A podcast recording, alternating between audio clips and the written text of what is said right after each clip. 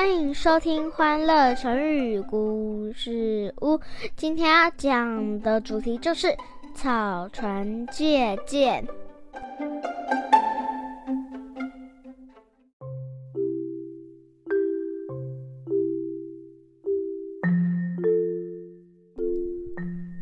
来来来，妈咪要开始说故事喽。在三国时期。吴国的周瑜十分嫉妒蜀国的诸葛亮，他认为对方很聪明，所以对自己有很大的威胁。有一次，两国共同合作对抗魏国时，周瑜故意刁难诸葛亮。他说：“诸葛先生，战争即将要到了，但是我们的武器好像不太够呢。”我希望你十天以内可以造出十万支箭给我，这样我们才能共同对付魏国啊！诸葛亮为难的抓了抓头，说：“好吧，周瑜先生，您放心，这件事就交给我吧。”诸葛亮回家之后，找来了朋友鲁肃。对他说：“鲁肃啊，您可以借给我二十条船吗？然后每条船上需要三十名士兵，船的两边麻烦您放上稻草人。”鲁肃欣然答应了诸葛亮的请求。过了几天，鲁肃将诸葛亮的要求都安排好了。两个人趁着天黑，带着二十条船只出发，前往魏国的停船处。诸葛亮对士兵们说：“兄弟们，我们等等要假装攻打魏军。”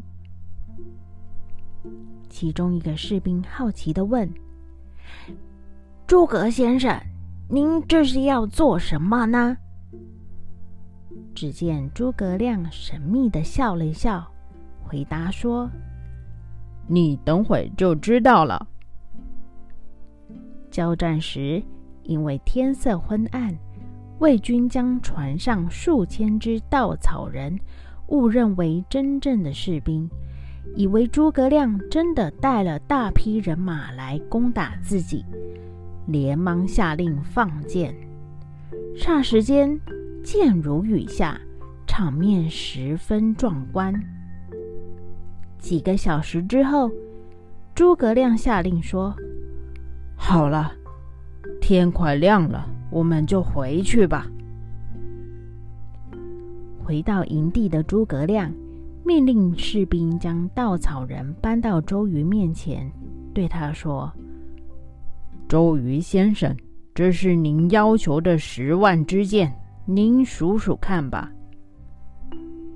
就这样，诸葛亮靠着聪明才智，化解了周瑜的刁难。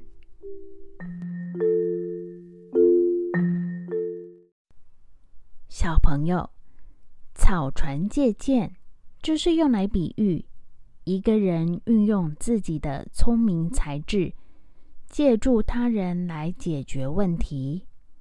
故事中。